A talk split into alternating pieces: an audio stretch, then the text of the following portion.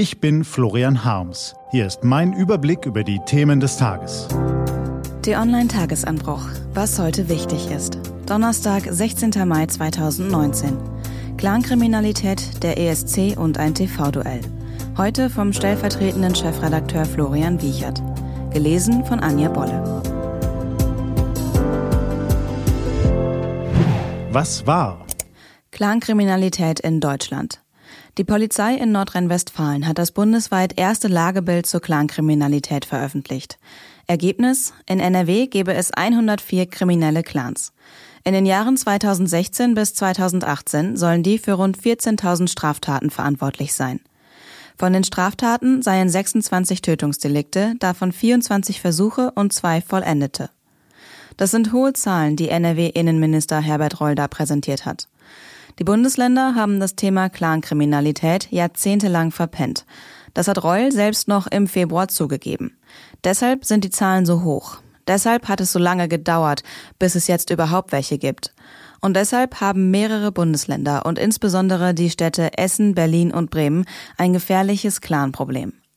Immerhin, in NRW sind sie mittlerweile wach. Das Landeskriminalamt in Düsseldorf gründete erst im Dezember 2018 eine Taskforce mit Clanfokus.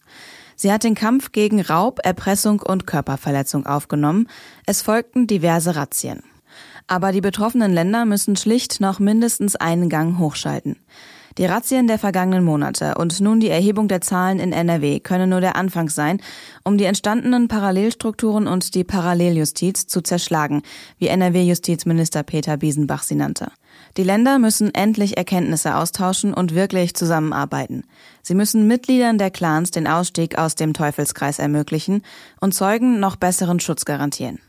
Das Gesetz zur strafrechtlichen Vermögensabschöpfung sieht seit 2017 bereits eine teilweise Umkehr der Beweislast vor. Verdächtige müssen die Herkunft ihres Vermögens belegen. Besteht kein Zweifel daran, dass das Vermögen aus kriminellen Handlungen herrührt, kann es auch dann eingezogen werden, wenn die konkrete Straftat, aus der es stammt, nicht nachgewiesen werden kann. Durch Beschlagnahmungen müssen die Clans finanziell ausgetrocknet werden. Die Zeit drängt, will man den Kampf gegen die Clankriminalität noch gewinnen. Die Zahlen aus NRW sind da eindeutig eine Warnung. Die Lage in Israel. Am Samstag findet der Eurovision Song Contest in Israel statt. Für Deutschland am Start Sisters mit dem Lied Sister. Nie gehört? Kein Wunder. In Wettbüros ist das weitgehend unbekannte Duo krasser Außenseiter. So viel zum musikalischen Teil. Denn viel schlimmer als die Darbietungen auf der Bühne ist die Lage, in der Israel sich nach wie vor befindet. Trotz der Waffenruhe, die eigentlich herrscht. Keine zwei Wochen ist es her, dass militante Palästinenser hunderte Raketen auf Israel abgefeuert und damit israelische Vergeltungsangriffe ausgelöst hatten. Vier Menschen in Israel und 25 Palästinenser wurden getötet. Es waren die schwersten Zusammenstöße seit dem Gaza-Krieg im Jahr 2014. Und gestern kam es bei Konfrontationen von Palästinensern und israelischen Soldaten an der Gaza-Grenze laut palästinensischen Angaben zu 65 verletzten Menschen. Die Palästinenser protestierten wegen des Nakba-Tages, an dem sie der Vertreibung und Flucht Hunderttausender im Zuge der israelischen Staatsgründung 1948 gedenken. Laut palästinensischen Augenzeugen setzten die Soldaten scharfe Munition, Gummimantelgeschosse, Tränengas und stark stinkendes Wasser gegen die Demonstranten ein. Beim ESC sind sie bemüht, das Thema einfach zu verschweigen. Sie möchten eine Normalität vermitteln, die es nicht gibt. Was steht an? Die T-Online-Redaktion blickt für Sie heute unter anderem auf diese Themen. Der AfD-Politiker Gerald Otten stellt sich erneut zur Wahl zum Bundestagsvizepräsidenten. Die Spitzenkandidaten zur Europawahl Franz Timmermans und Manfred Weber stellen sich zu ihrem zweiten TV-Duell.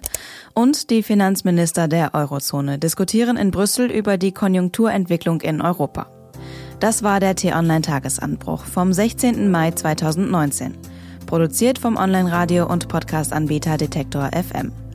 Den Tagesanbruch zum Hören gibt's auch auf Amazon Echo und Google Home. Immer um kurz nach sechs am Morgen, auch am Wochenende.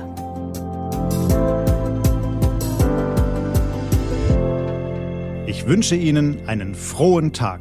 Ihr Florian Harms.